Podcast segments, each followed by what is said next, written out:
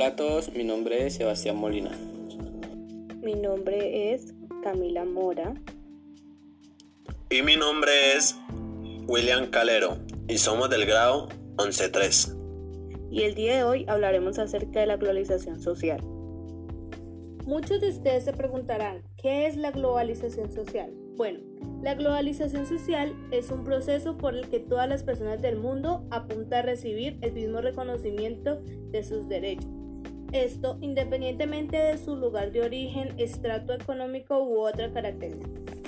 Es decir, la globalización social se refiere a la universalización en la manera en que los seres humanos son tratados, especialmente por parte de sus gobiernos. Este tipo de globalización que es consecuencia de mayor flujo de información en el mundo. Así, los individuos no son permanentemente aislados esos países, sino que son conscientes de las distintas realidades y de cómo en otras naciones, por ejemplo, existe mayor libertad de expresión entonces reclaman ese derecho para ellos también.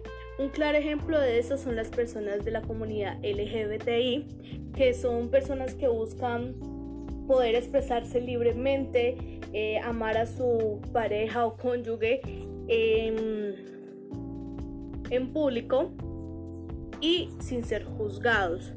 También otro aspecto en el que también incide la globalización es uno de los distintos derechos laborales. Por ejemplo, en cuanto a tiempo de la jornada laboral de 8 horas diarias, un salario mínimo, una compensación de caso de despido, entre otros. Muchas personas en este caso son pertenecientes del mismo país y no tienen esos derechos, sino que por simplemente no ser estudiados o no haber terminado ni siquiera el colegio, eh, no le dan aquellos derechos porque según no tienen título ni nada de eso para ser reconocidos. La globalización tiene varias ventajas. El crecimiento y el enriquecimiento de todos los terrenos que abarca mencionado anteriormente, generando así el desarrollo del mercado global e interconexión entre las sociedades, la circulación de bienes y de productos importados oyentes, el aumento de inversiones extranjeras, proceso de intercambio cultural, aumento en el turismo y en el desarrollo tecnológico.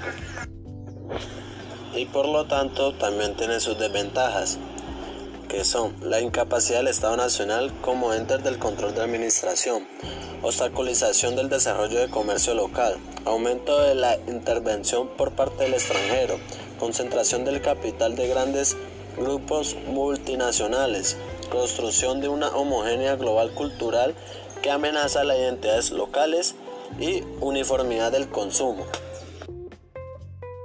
El origen de la globalización.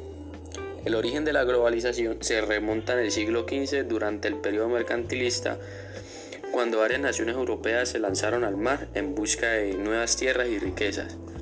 Posteriormente, el siglo XVIII se caracterizó por un incremento en el flujo en el flujo de, la fuerza de trabajo entre los países y los continentes, especialmente en las nuevas colonias europeas en África y Asia.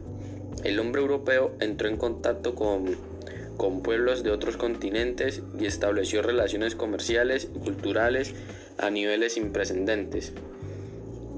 Eh, ya que en el siglo XIX, con la convención de la electricidad, el ferrocarril y los barcos a vapor, la distancia se acortaron y los productos pudieron llegar a sitios más remotos. Después, este conjunto de transformaciones de orden político y económico se intensificó de sobremanera al final del siglo XX, especialmente en el periodo después de la Segunda Guerra Mundial. Y pues luego de la disolución de la Unión Soviética y el mundo dejó de estar ya el mundo dejó de estar dividido por la barrera ideológica los países que pertenecían al bloque comunista adoptaron un liberalismo y el capitalismo como forma de gobierno y política económica. Sebastián, para ti, ¿qué es la globalización?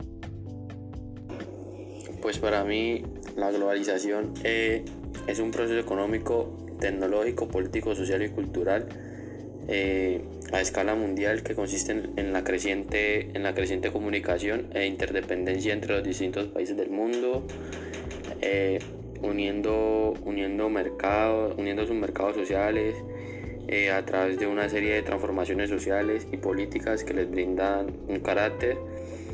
También se, se extiende al área social y política desde, desde el punto de vista social. La premisa es que todo el mundo es igual y debe ser tratado de la misma manera, de forma independiente. Bueno, y eso fue todo por hoy. Muchas gracias.